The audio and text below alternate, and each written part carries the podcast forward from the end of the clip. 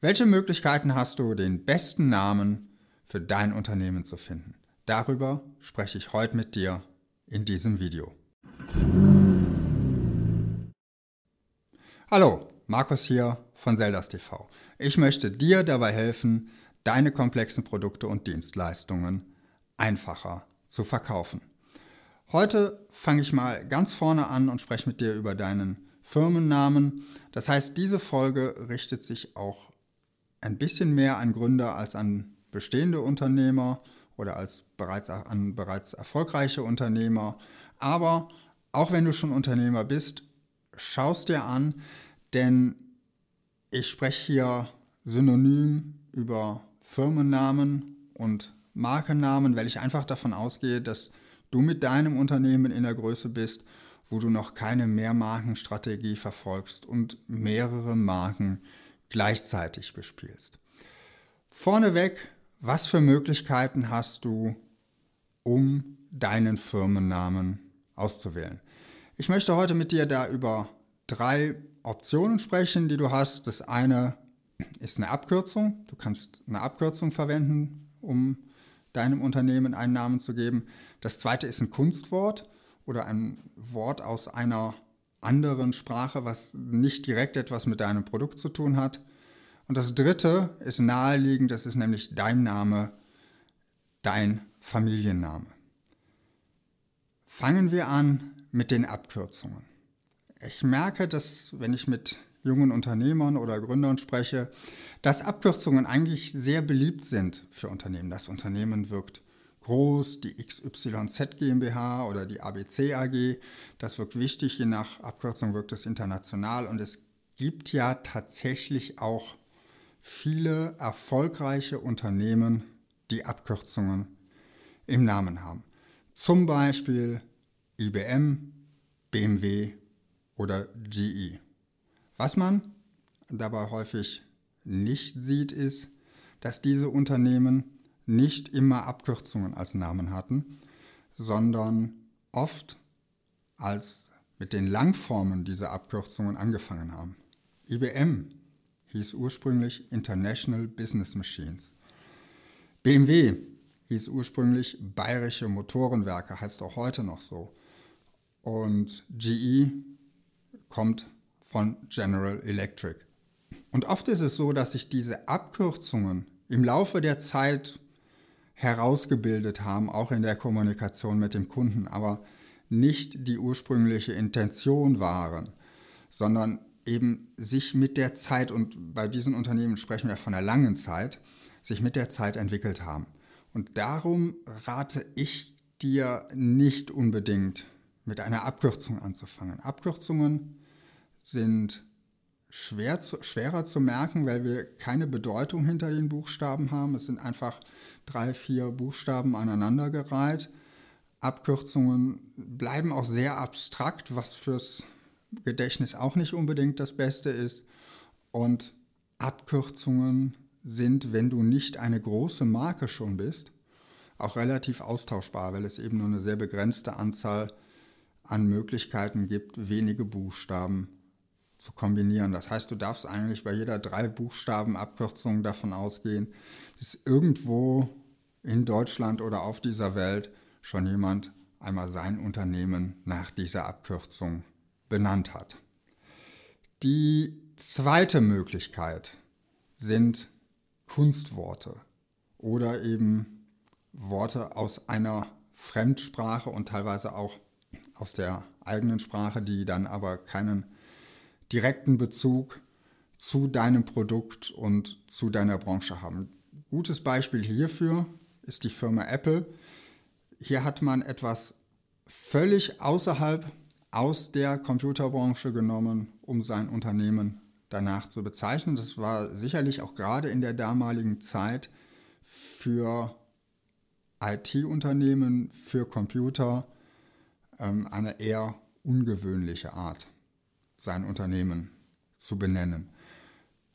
Anderes Beispiel wäre hier aus Aachen ein, ein Erfolgsunternehmen, die Firma Eichstron ähm, die auch sehr erfolgreich einen Markt erobert hat und die dieses AEX im Namen hat, was ich glaube seither ziemlich viele Unternehmen aufgegriffen haben in ihrer Benennung, um zu zeigen, dass das Unternehmen aus Aachen kommt. Ich habe so ein bisschen die Einschätzung, außerhalb von Aachen versteht man das nicht so unbedingt, dann ist es mehr ein, ein Kunstwort ohne Bedeutung. Aber, ähm, und ich glaube, heute ist es auch ein bisschen, ein bisschen abgenutzt, dieses AEX. Und deshalb würde ich es nicht unbedingt verwenden. Aber Eichstron ist trotzdem ein Beispiel, wie man mit einem Kunstwort ein sehr erfolgreiches Unternehmen aufbauen kann. Und eine dritte Möglichkeit wäre vielleicht das Beratungsunternehmen Accenture, was sich erst vor einiger Zeit in diesen neuen Namen gegeben hat. Und hier sehe ich auch einen Trend, dass sich nämlich große Konzerne heute ganz gerne Kunstworte als Namen geben, um internationaler zu wirken, um größer zu wirken. Und ein gut gewähltes Kunstwort, das zu deinem Unternehmen, zu dem, was du tust, passt, das leicht zu merken ist, das einen angenehmen Klang hat, dass, wenn du international tätig werden willst, keine schlechte Bedeutung in einer Sprache hat, wo du in den Markt möchtest und was dann noch leicht zu merken ist, also kurz und prägnant ist, das kann ein echter Erfolgsfaktor für ein Unternehmen sein. Und es eignet sich besonders dann, wenn du dein Unternehmen mit mehreren Gründern gründest, denn dann kannst du nicht alle Namen der Unternehmer, der Gründer an die Tür schreiben. Das wird dann irgendwann zu lang. Und dann bleibt dir eigentlich fast gar nichts übrig, als auf ein Kunstwort auszuweichen. Und die dritte Alternative habe ich gerade schon gesagt. Du kannst deinen eigenen Namen an die Tür schreiben. Und trotzdem stelle ich fest, dass das bei Gründern relativ unbeliebt ist, fast schon, also relativ selten verwendet wird, gerade in der Technologiebranche. Es soll alles sehr innovativ klingen, es soll alles international klingen und es soll alles eine gewisse Größe darstellen. Nur wenn du jetzt tatsächlich mit deinem Unternehmen als relativ kleiner Gründer anfängst, dann werden erstens deine Kunden merken, dass du diesen Anspruch des, der Größe, der Internationalität überhaupt nicht gerecht werden kannst.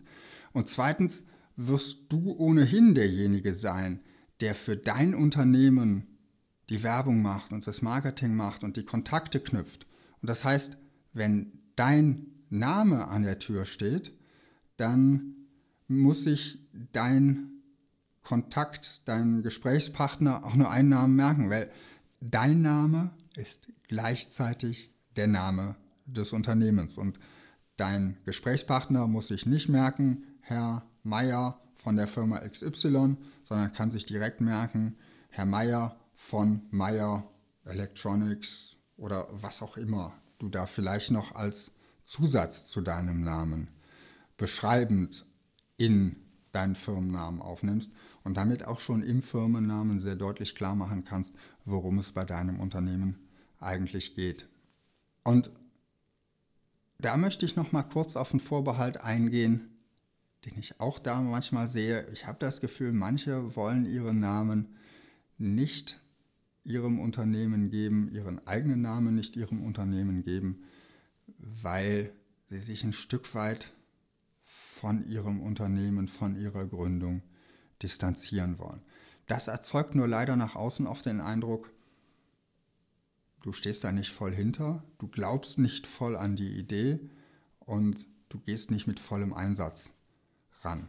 Und umgekehrt ist es eines der stärksten Signale, dass du an dein Unternehmen glaubst, dass du von deiner Idee überzeugt bist, wenn du deinen eigenen Namen an die Tür schreibst. Das hat mal der Babynahrungshersteller Klaus Hipp in der Werbung sehr gut auf den Punkt gebracht.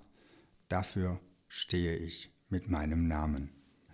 Darum mein Tipp, wenn du alleine gründest, denk darüber nach, ob dein Name als Unternehmensname nicht eine gute Option ist. Du musst natürlich schauen, wenn du einen Namen hast, den keiner aussprechen kann, wo keiner weiß, wie man den schreibt oder der extrem austauschbar ist, wie Müller, Meyer oder was auch immer es für Namen gibt, Schmitz, wo die im Telefonbuch ganze Seiten füllen, dann solltest du dir überlegen, ob das der richtige ist. Aber ansonsten denk drüber nach, zieh es in Betracht, deinen Namen an die Tür zu schreiben, deinen Namen deinem Unternehmen zu schenken. Die Kraft des eigenen Namens als Unternehmensname, als Markenname ist etwas, was ich auch erst mit der Zeit erkannt habe und früher da auch selbst anders gehandelt hätte. Das war's für heute. Wie denkst du darüber? Wie nennst du dein Unternehmen? Wie würdest du dein Unternehmen nennen, falls du noch nicht gegründet hast? Welche dieser drei Optionen würdest du wählen? Bist du vielleicht anderer Meinung? Schreib es mir unten in die Kommentare. Wenn es dir gefallen hat, gib dem Video ein Like und falls du es noch nicht getan hast, abonniere Zeldas TV. Du bekommst ja jede Woche Tipps und Tricks, wie du deine komplexen Produkte und Dienstleistungen einfacher verkaufen kannst. Ich freue mich, wenn du nächste Woche wieder zuschaust und wünsche dir bis dahin viel Erfolg in deinem Marketing.